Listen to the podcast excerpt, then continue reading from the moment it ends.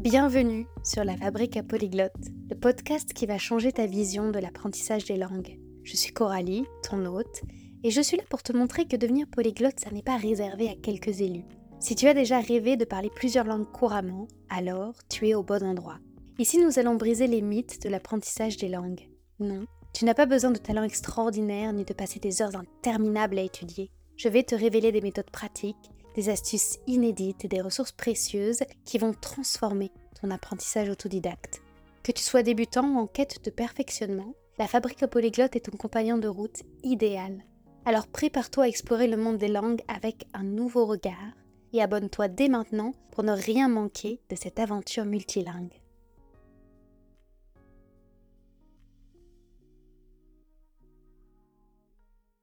Non, je ne passerai pas sous silence le fait que cet épisode sorte avec trois jours de retard, assez ironiquement d'ailleurs parce que le dernier épisode portait justement sur la régularité. C'est un paradoxe beaucoup trop beau pour ne pas être euh, mentionné. Et je ne passerai pas non plus sous silence le fait que cet épisode sorte du coup, comme ça, un 14 février parce que ça me donne l'occasion de share the love, comme on dit en anglais, de diffuser un peu d'amour. J'ai envie d'abord, le cœur tout reconnaissant, de remercier chacun des invités qui est arrivé sur ce podcast et qui a pu nous partager avec beaucoup de générosité et souvent pour la première fois en français tout son savoir ou tout leur savoir sur les langues. Je voudrais vous remercier vous, te remercier toi qui écoutes ce podcast d'être là euh, chaque semaine. Et j'ai aussi envie de dire merci à tous les créateurs et créatrices de contenu qui m'ont permis moi-même d'avoir un parcours de langue intéressant, d'en apprendre beaucoup plus sur l'apprentissage des langues. Souvent, ce sont des personnes anglophones et c'est pour ça que ce podcast existe, pour vous ramener tout ce savoir-là en français. Ce sont des personnes sans lesquelles je serais sans doute quelqu'un d'autre. Ce sont des personnes qui m'ont permis, je le disais, d'acquérir de nouvelles langues et je pense que c'est quelque chose qui a fait de moi une meilleure personne. Donc j'encourage vivement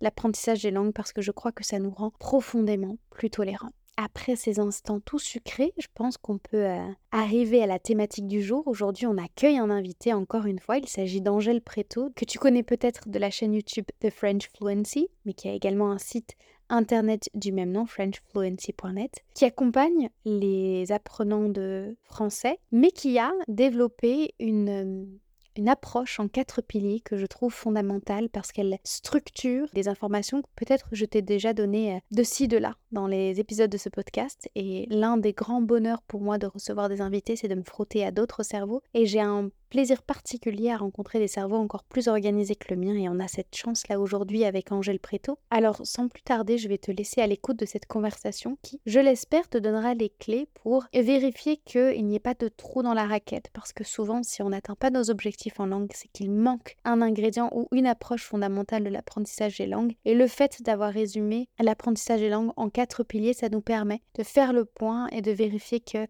n'y ait pas de manquement on a aussi parlé de quelque chose d'hyper important qui est euh, l'approche au niveau de l'état d'esprit, euh, l'approche mentale qui n'était pas forcément euh, mentionnée dans les quatre piliers de la méthode CSAIS que tu vas découvrir juste après. Et avec ça, je pense que tu as l'occasion merveilleuse de faire un petit bilan de ton apprentissage autodidacte des langues ou pas autodidacte d'ailleurs, peut-être que tu as déjà une structure, mais de voir si tu as tout ce qu'il te faut en termes de levier pour réussir à faire de 2024 l'année où tu atteindras tes objectifs. Bonne écoute Bonjour Angèle, je suis ravie de t'accueillir aujourd'hui sur la fabrique à polyglotte parce qu'on va apprendre avec toi quelque chose de très concret et j'aime bien quand on a une méthode pas à pas à suivre et qui sera plus ou moins euh, ce que tu as annoncé ou énoncé, plutôt présenté il y a quelques temps sur le podcast de Lindsay Does Languages, son podcast qui s'appelle How to Learn a Language. Tu nous as présenté la méthode C qu'on va décortiquer ensemble, donc bienvenue. Bonjour Coralie, merci de m'accueillir sur ton podcast. Je crois que c'est la première fois que je fais une interview de podcast en français. J'ai très hâte de voir ce qui va se passer de voir si même je vais arriver à m'exprimer dans ma langue maternelle, ah, parce que j'ai vraiment pas l'habitude. Mais écoute, on va voir ça de suite. La première chose que j'aimerais te demander, c'est tu es qui comme apprenant? Comment t'es tombé dans le bain des langues et combien tu en parles aujourd'hui? Moi, je suis français, je suis de Dijon à la base. C'est un peu difficile de dire comment je suis tombé dans le bain des langues parce que, autant que je me souvienne, je me suis toujours intéressé aux langues. C'est-à-dire, quand j'ai eu mes premiers cours d'anglais, euh, c'était en CM2 à l'époque, déjà ça m'intéressait énormément. À l'époque, je m'intéressais un peu plus aux langues anciennes, c'est-à-dire d'abord le latin, ensuite le grec. Et puis, euh, j'ai fait, j'ai fait 8 ans de latin, j'ai fait presque 3 ans de grec. Euh, j'en ai fait beaucoup. Et puis, à un moment, on peut pas quand même tout continuer. Donc, il a fallu que je me décide entre euh, les langues vivantes et les langues mortes. Et ça semblait, au niveau des débouchés, peut-être plus pertinent d'avoir pris les langues vivantes. Voilà, c'est comme ça que j'ai commencé à apprendre les langues. Donc, d'abord, j'ai appris l'anglais, ensuite, j'ai fait espagnol à l'école. Et puis maintenant, j'aime bien dire que sur le papier, je parle six langues. Donc, c'est le français, l'anglais, l'espagnol, le portugais, l'allemand et l'espéranto. Mais je dis sur le papier, ça, c'est toutes les langues que j'ai appris ou j'ai été capable d'avoir des conversations dans ces langues à une époque. Donc, j'étais fluent, comme ils disent en anglais. J'arrivais à les parler couramment. Par contre, je les pratique pas toutes. Donc, à l'heure actuelle, c'est plus judicieux de dire que j'en parle quatre au quotidien, c'est-à-dire le français, l'anglais, l'allemand et l'espagnol. Waouh Et qu'est-ce qui t'a intéressé dans le grec et le latin? Parce que je sais que nous, on était plutôt traumatisés des traductions. Est-ce que c'était l'approche historique? Est-ce que c'était la structure même grammaticale de la langue? En fait, c'est moi qui suis battu pour faire du latin. Euh, j'ai dû combattre mes parents. Ma mère était absolument contre. À la base, moi, ce qui m'attirait beaucoup, c'était la mythologie et puis l'histoire un petit peu, mais plus la mythologie. Il faut se dire que j'étais très petit, hein, j'avais 10 ans à l'époque. Donc c'est plus euh, les dieux et euh, les mythes et des choses comme ça que l'histoire à proprement parler. Et ça n'a pas, ça pas débouché sur l'envie d'apprendre du coup l'italien et le grec moderne? Alors, j'en ai fait. Du grec moderne, j'en ai fait à la fac un petit peu.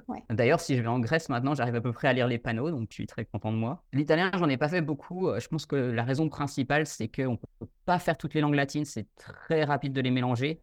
Et déjà, l'espagnol et le portugais, à moins d'y passer son temps, tout son temps, euh, il faut choisir. C'est vrai. À quel moment ton intérêt pour les langues c'est devenu ton métier? À quel moment tu te dis euh, ça deviendra mon job? Je dirais que assez rapidement. À une époque, je voulais être professeur de français, langue maternelle, donc euh, dans un collège ou un lycée, euh, c'était le, le, premier but que j'avais. Et puis à un moment, je suis arrivé en ce qu'on appelle maintenant L3, donc c'était la licence à l'époque. Et à cette époque-là, il y avait l'option FLE. Donc FLE, c'est pour français langue étrangère. Et du coup, là, je me suis dit, oui, c'est intéressant d'enseigner les langues vivantes, d'enseigner en particulier le français aux étrangers. D'autant que déjà, j'ai commencé à enseigner quand j'avais 19 ans. À l'époque, il y avait dans mon université ce qu'on appelle un centre de langue. On pouvait y aller deux heures par semaine pour enseigner sa langue maternelle. Donc, il y avait beaucoup de Français qui le faisaient, mais il y avait aussi beaucoup d'étudiants étrangers. Et en échange, ils vous donnaient une connexion Internet. Et là, je vais absolument trahir mon âge, mais le fait est qu'à l'époque, une connexion Internet, c'était quelque chose qui avait beaucoup de valeur. On l'avait pas dans sa poche, si tu veux. Le fait de pouvoir aller à n'importe quelle pratiquement, quand, dans ton temps d'université, à un endroit et pouvoir te connecter à Internet, c'était quelque chose qui avait beaucoup de valeur. Et donc, ça valait carrément de passer deux heures à enseigner le français par semaine aux gens qui venaient et qui voulaient pratiquer. Et c'est comme ça que j'ai commencé. Ok. Et est-ce que c'est parce que tu enseignais que tu as pu voyager ou et apprendre certaines langues, ou alors c'est tu as été amené pour des raisons, je sais pas, personnelles à être dans des euh, pays euh, germanophones, et ça, je sais plus, attends, je me suis perdue moi-même dans ma question. en gros. je crois que j'ai compris. Tu vois? Ah, ah, je crois que j'ai compris la question. À la base, je suis parti en Autriche. J'ai déménagé en Autriche la première fois quand j'avais 25 ans. C'est quand j'ai eu à l'époque ma maîtrise. Donc, j'ai cherché beaucoup euh, un travail en tant que professeur de FLE et j'ai fini par être assistant de langue en Autriche, dans une très petite ville qui s'appelle Gmunden. Et c'est comme ça que ça a commencé.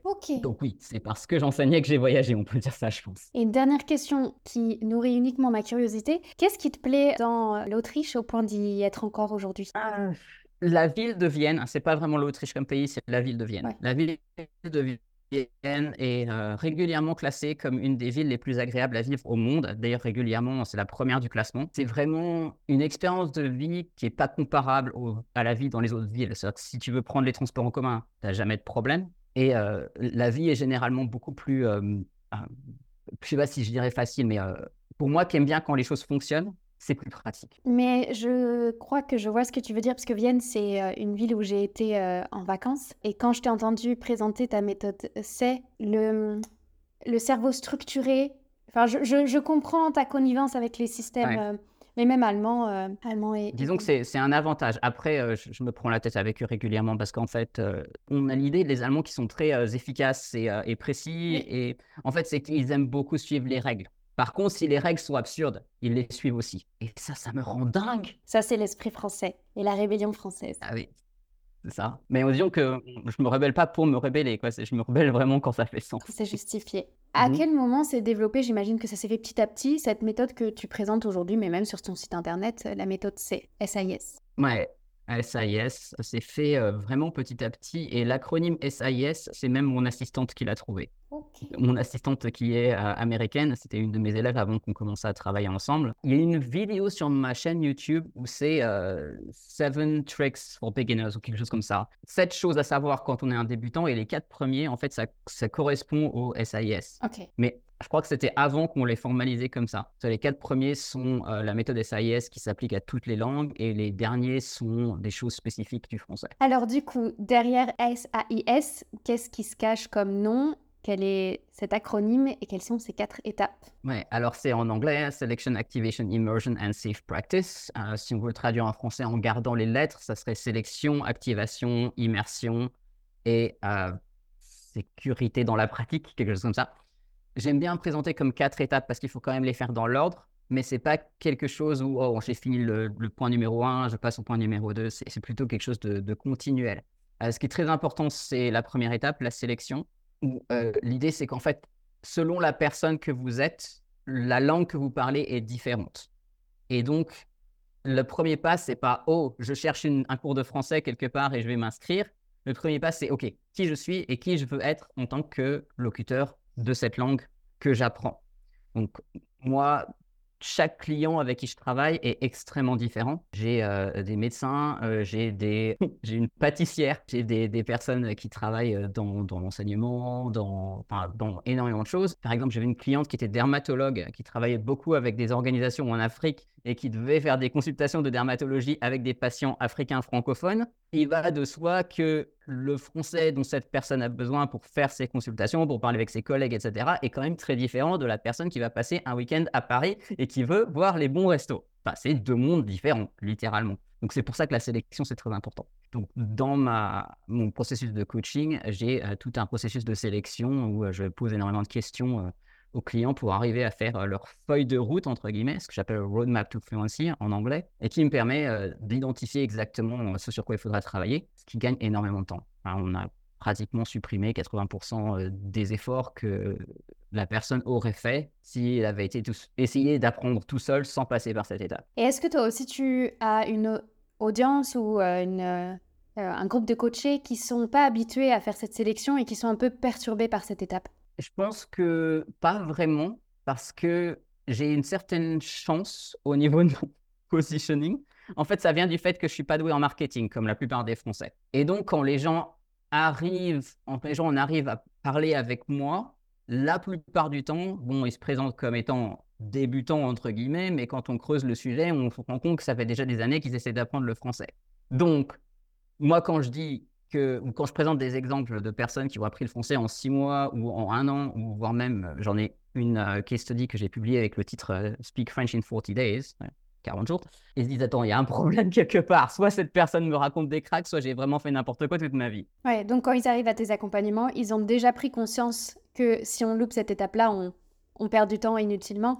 Mais c'est vrai que je pense que c'est l'étape parmi les quatre piliers que tu vas nous présenter qui est la plus, la plus ignorée en fait, puisque on est tellement habitué à suivre des, euh, des guides, des livres, euh, des applications toutes faites où on a le même vocabulaire absorbé, les mêmes, de les mêmes règles grammaticales au même moment, et on oublie de repersonnaliser notre travail de langue. Et je vais inciter là-dessus, je sais pas comment je vais faire, je vais augmenter le son sur le montage. Je pense, je pense tu as raison, c'est effectivement la, une, au moins une des étapes qui est la plus ignorée. Après, sur les quatre étapes, euh, s'il en manque une, ça va rater d'une manière ou d'une autre. À la limite, la deuxième, on peut probablement imaginer pour certaines personnes, ce soit possible de ne pas l'utiliser. Malheureusement, la plupart des méthodes ne font que la deuxième. On peut aller, je pense, à la deuxième étape. Qu'est-ce qui se passe une fois que tu as fait cette roadmap avec tes, euh, tes coachés? Donc, en fait, une fois que j'ai fait cette roadmap, la roadmap, c'est trois pages, mais il y a une page qui est vraiment la liste des. Ça y est, je l'ai perdu. Tâches, on appelle ça les tâches en français. Mais en gros, il y a une liste de tout ce que la personne veut faire. Donc ensuite, on peut passer à l'étape 2 qui est l'activation. En général, vraiment typiquement, on prend une, de,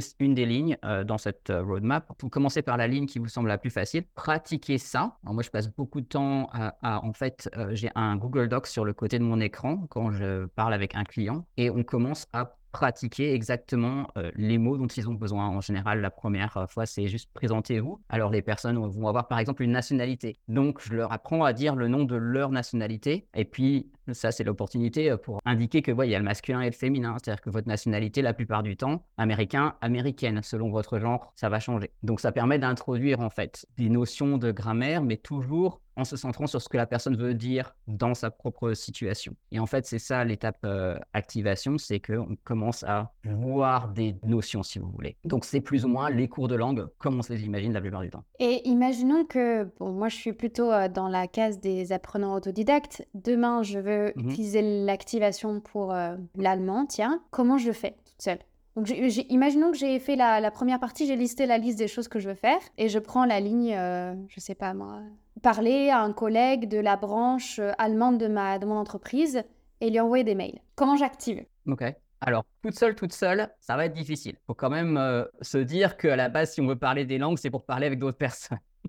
Alors, si tu as déjà ton collègue allemand dans ton entreprise et que ton collègue allemand est gentil, Peut-être il peut t'aider un petit peu. C'est-à-dire que peut-être tu peux commencer à lui écrire un mail et puis lui dire comment on dit ça? Et puis lui, il va peut-être te répondre. Là, en fait, on arrive à, la, à l'étape 4, en fait, parce que c'est activation et c'est à la fois la, pratique. Et ça, c'est deux, étapes qu'on fait beaucoup ensemble. Si tu es dans un contexte où ton collègue allemand est super sympa et il a le temps de t'aider, eh ben, tu peux pratiquer avec lui et ça te fait en même temps ton, ton activation si ton collègue allemand n'est pas sympa, il faut euh, trouver une autre personne en fait qui peut t'aider à faire ça. Donc tu peux trouver un partenaire euh, de langue. Il y a énormément de plateformes sur Internet maintenant où on trouve euh, soit des natifs qui peuvent pratiquer avec toi ou alors des personnes qui peuvent donner des petits cours, etc. C'est juste que ça peut être très difficile de trouver la bonne personne. C'est ça. Parce qu'il y en a tellement.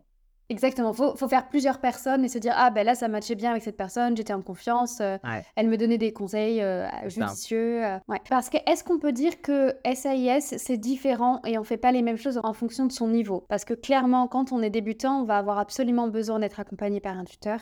Et si on est beaucoup plus avancé, peut-être qu'on peut passer de par d'autres d'autres choses. En fait, je n'y avais jamais réfléchi, mais maintenant que tu le dis, SAIS en fait c'est seulement quelque chose qui fait sens pour les débutants. Et si on est déjà quelqu'un d'avancé, probablement on n'aura plus que les deux dernières étapes, c'est-à-dire l'immersion et, la pratique. Parce que l'activation, ça reste principalement la grammaire ou alors du nouveau vocabulaire. Et la grammaire, en fait, c'est fini. C'est-à-dire que j'ai déjà été en contact avec des gens qui me disent Oh là là, la grammaire française, ça s'arrête jamais. Oui, si on veut toujours la creuser, on peut la creuser plus. Je sais qu'il y a une nouvelle grammaire du français qui vient de sortir et, elle, est, elle, est, immense. Ça a pris 20 ans aux auteurs à l'écrire. Mais après, euh, il y a seulement un certain nombre de choses qu'on peut apprendre dans la phase d'activation. Après, bien sûr, on peut toujours apprendre du vocabulaire, mais dans ta pratique, tu vas trouver des nouveaux mots. Ils vont juste venir naturellement, tu n'auras pas besoin de les activer. par exemple, du fait que j'ai une partenaire mexicaine, une compagne mexicaine, je veux dire, j'apprends beaucoup d'argot mexicain que j'aurais probablement pas connu autrement. Et euh, vu qu'elle me dit toujours les mêmes mots, en fait, euh, plusieurs fois par semaine, et eh ben, au bout d'un moment, je les sais. Parce que tu es déjà, dans la partie 3, tu es déjà en immersion. Alors, qu'est-ce que c'est que l'immersion? Alors, l'immersion, c'est quelque chose euh, qu'on a tendance à éviter, euh, surtout les débutants, ont tendance à éviter, euh, comme la peste, d'écouter des, ou d'utiliser du contenu qui a été fait pour les natifs. Mais en fait, si on évite l'immersion, on ne fait que retarder ou empêcher son propre apprentissage de la langue. Moi, je dis toujours à mes clients, je vais vous donner une liste de chaînes YouTube, je vais vous les sélectionner par rapport à vos propres intérêts, On va s'assurer que ce soit des choses qui vous intéressent vous. Et c'est ça qu'il faut qu'ils utilisent pour leur euh, immersion. Ils peuvent aussi utiliser des podcasts, Netflix ou euh, ce que vous voulez. Mais c'est très important de s'habituer à entendre la langue telle qu'elle est parlée par les natifs. C'est ça la clé. oh, ben, je vais rien comprendre. C'est pas grave. Quand vous étiez bébé et que les gens parlaient autour de vous, vous ne compreniez rien non plus. Ça vous posait aucun problème.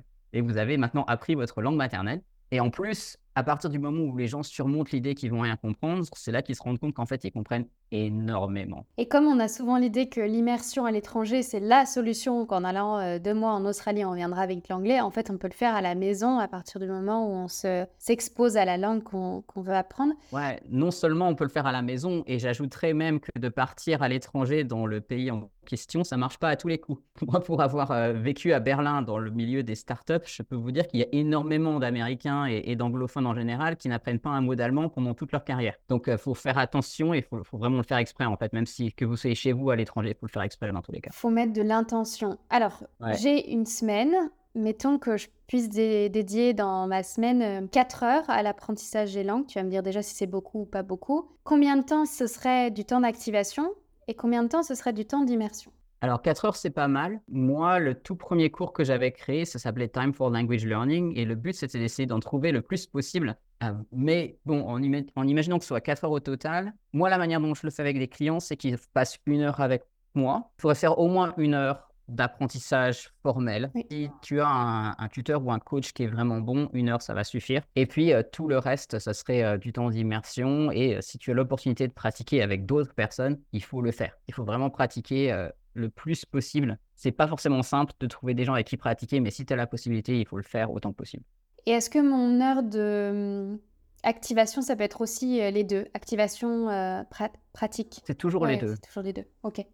Donc oui, c'est un peu l'ordre, l'échelle que j'avais. C'est-à-dire 75-80% mmh d'immersion, mais acte consciente? Ouais. Même pas forcément consciente. Idéalement, si on compte ce qui est inconscient, il faudrait que ce soit plus long que ça. Mais euh, si tu écoutes un podcast et que tu ou un livre audio et que tu cuisines en même temps et que tu te concentres sur la cuisine, ça compte quand même. C'est-à-dire que, enfin, on, peut parfaitement cuisiner et avoir une conversation en même temps, par exemple. Oui. Donc, euh, ça veut dire que ton cerveau est quand même actif sur ce que tu entends. On en arrive maintenant à la safe place, safe practice, à la sécurité dans la pratique. Ouais, safe practice, c'est ça.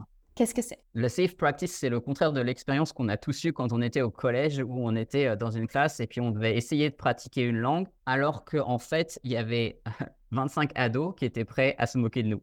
Et ça, c'est n'est pas la situation idéale pour euh, apprendre une langue. Il faut il qu'on soit dans un espace où faire des erreurs, non seulement c'est pas un problème, mais en plus ça va être utilisé comme une opportunité pour apprendre quelque chose. Et si on y réfléchit, en fait, dans notre vie, on est assez rarement dans cette situation. On est pratiquement toujours au travail où les erreurs vont pouvoir nous être reprochées. Ouais, si on fait des erreurs, ça peut avoir des conséquences assez euh, désagréables, pas forcément seulement des erreurs de langue, mais des erreurs en général. Il faut absolument avoir une sorte de, d'espace où on sait qu'on peut dédramatiser, que de toute façon, il ne se passera rien, peu importe ce que vous me dites.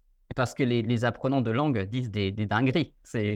Ça fait partie du travail. C'est ça. Est-ce que tu as des exemples? Parce que là, on, a parlé des tuteurs, donc on imagine être avec un tuteur avec qui on se sent bien, mais ce serait quoi les autres exemples de safe place ou enfin, de safe practice qu'on pourrait mettre en place? Ah, c'est ça vraiment, hein. c'est être dans une situation où les personnes avec qui tu pratiques ne te poseront pas de problème quoi que tu dises. C'est seulement ça. Donc euh, tu penses qu'il faut quand même que la personne te corrige en face? Au moins il faudrait avoir un, feedback. Ok. De... C'est-à-dire qu'il faudrait... Au moins voir si la personne a compris ce que je dis, même si elle corrige pas. Ben, oui, parce que par exemple, je te donne un exemple d'opportunité que j'ai eu euh, de ne pas, de pas me montrer sur mon meilleur jour. C'était dans la première année où j'envoyais des emails régulièrement et j'essayais d'expliquer cette histoire d'immersion dans mon email. J'ai écrit en anglais I love to Netflix and chill parce que pour moi, c'était regarder Netflix et se détendre. Quelqu'un m'a répondu euh, Je crois qu'il faudrait plus que tu dises ça parce que ça ne veut pas dire ce que tu penses. Et donc, je ne sais pas si l'audience francophone va avoir euh, tout de suite compris le problème, mais apparemment, Netflix and Chill, c'est une sorte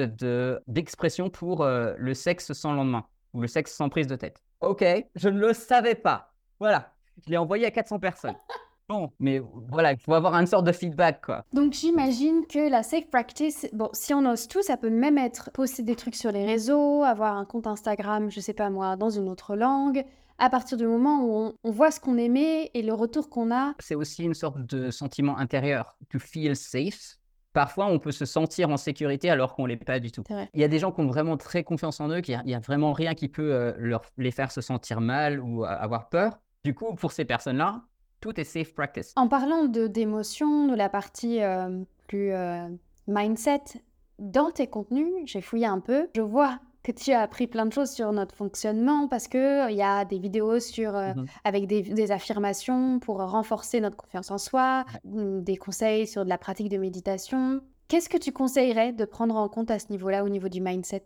Alors déjà, les croyances limitantes, c'est vraiment quelque chose, il faut commencer par ça, je pense. Alors j'imagine que quand on en est au point d'écouter un podcast qui s'appelle La Fabrique à Polyglotte, on n'a pas tellement de croyances limitantes sur sa capacité à acquérir les langues. Mais quand même, il faut faire attention parce que peut-être on se dit, oh, je peux, parler des langues dans ma vie personnelle, mais je pourrais pas, par exemple, avoir un travail où il faudrait parler cette langue. Les croyances limitantes, c'est quelque chose sur lequel il faut travailler dans sa vie tout le temps. Après, la méditation, c'est bien utile dans le sens où ça permet d'avoir plus de contrôle sur ce qu'on fait avec son esprit Et si par exemple vous êtes quelqu'un qui a énormément de ce qu'on appelle en anglais mind chatter, c'est-à-dire que si votre, votre esprit parle tout le temps et ne peut jamais se taire, eh bien, ce sera très difficile de le faire parler dans une autre langue. Oui, parce que c'est souvent nos propres dialogues intérieurs qui nous bloquent quel est l'outil qui personnellement t'a aidé le plus? C'est dur d'en choisir un seul, mais c'est vrai que j'aime bien la méthode Silva, ou si on voudrait citer quelque chose qui est sur ma chaîne YouTube, ce serait la méthode qui s'appelle Quantum Jumping, qui est une, variante en fait de la méthode Silva. C'est une méthode de méditation active qui consiste à vraiment maîtriser les différents états du cerveau en fait. C'est-à-dire que la, plupart des gens vivent avec les ondes cérébrales qui sont presque tout le temps au niveau bêta. Et si jamais leur cerveau descend dans les niveaux d'ondes qu'on appelle θ, ils s'endorment. C'est la situation normale. Mais cette méthode vous permet en fait d'être capable d'être conscient avec des niveaux euh, d'ondes plus basses. Et en fait, on considère que les niveaux d'ondes θ, c'est là où on apprend le mieux. Et de ton côté, qu'est-ce que tu as remarqué que tu apprenais plus vite effectivement une langue? Ouais, on apprend plus vite euh, tout. Et aussi, il est plus facile d'actionner les choses. C'est-à-dire qu'en général, l'état des ondes bêta, c'est là aussi où on a toutes les, euh, le stress. En fait, plus on est stressé, plus euh, les ondes de notre cerveau sont, sont rapides, c'est-à-dire plus elles sont élevées. Et du coup, euh, on sait que quand on est, plus on est stressé, moins on peut faire de choses en fait. Donc la capacité à vraiment descendre les niveaux de stress au point où on est aussi relaxé que possible, ça permet vraiment de, de faire des choses absolument incroyables, de se souvenir de vocabulaire qu'on oublie tout le temps, des choses comme ça. Et en plus, je crois qu'on sous-estime largement le niveau de stress dans lequel on vit parce que on a été tellement habitué à des niveaux de stress hyper élevés et généralement on s'y prend un peu tard. C'est les moments où on est au fond du seau et, tout, oui, cassé qu'on se, dit, se dit mince, j'aurais dû prendre en compte mon stress euh, avant. C'est vrai, je trouve que, et particulièrement pour tout ce qui est euh, l'actualité, on est arrivé à un, point où euh, le monde va tellement mal qu'on peut même plus se permettre de l'ignorer. Et c'est pour ça que je voulais faire ce point mindset parce que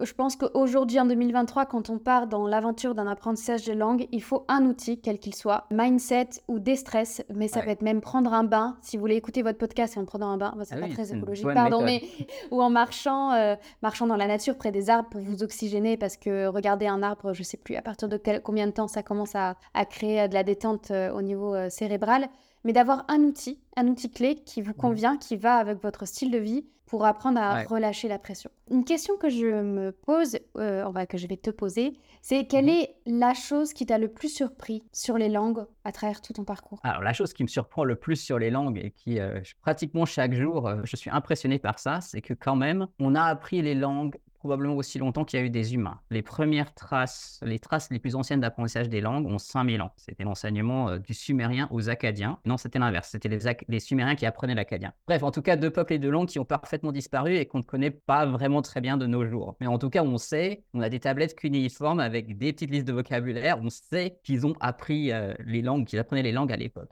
On a 5000 ans d'histoire. On a 5000 ans d'expérience. Ça fait 5000 ans que les gens se demandent comment apprendre des langues. Et pourtant, la plupart des gens galèrent toujours.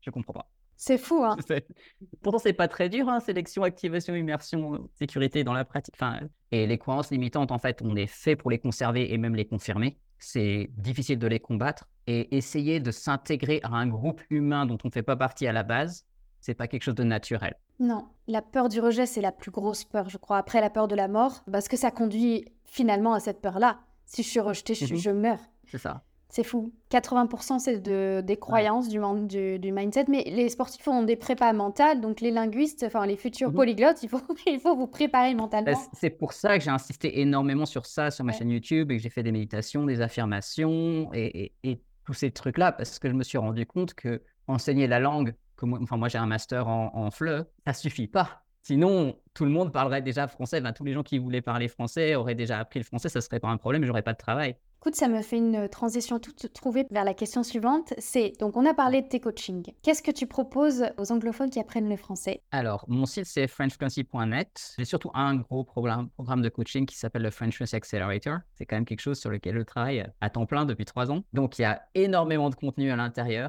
Il y a aussi du contenu mindset, évidemment. Euh, j'ai deux euh, ateliers qui sont spécialisés sur ça. C'est un qui est sur la manifestation et l'autre sur energy clearing. On appelle ça en français. La guérison des énergies. On sait rien, je sais pas dire ça en français. Et on a euh, à ce jour deux heures par semaine de cours de groupe. Tu l'as dit, c'est la première fois que tu interviens en français. C'est trop dommage qu'on n'ait pas assez de contenu francophone sur l'apprentissage des langues.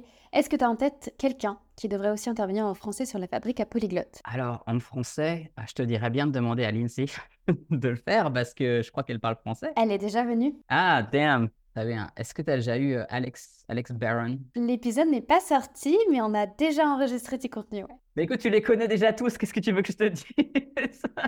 Oui, peut-être que j'arrive au, bout de euh, la communauté euh, francophone polyglotte. Je vais te laisser le mot de la fin de tout notre échange. Quelle est la chose la plus importante qu'on doit retenir? Alors, je pense que la chose la plus importante qu'on doit retenir, c'est effectivement que le mindset est plus important que ce qu'on fait concrètement pour apprendre une langue. En fait, pour arriver à faire quelque chose, il faut être dans le bon état d'esprit. C'est ça. Donc être conscient de son système de croyance et le développer euh, de sorte à ce qu'il euh, nous serve, que ce soit pour les langues ou pour absolument tout ce qu'on fait dans la vie. Très bien. Merci beaucoup. Et aussi être détendu euh, quand on pratique. Et être ouais, un mindset de quelqu'un de confiance ça aide à être relaxé. Ouais.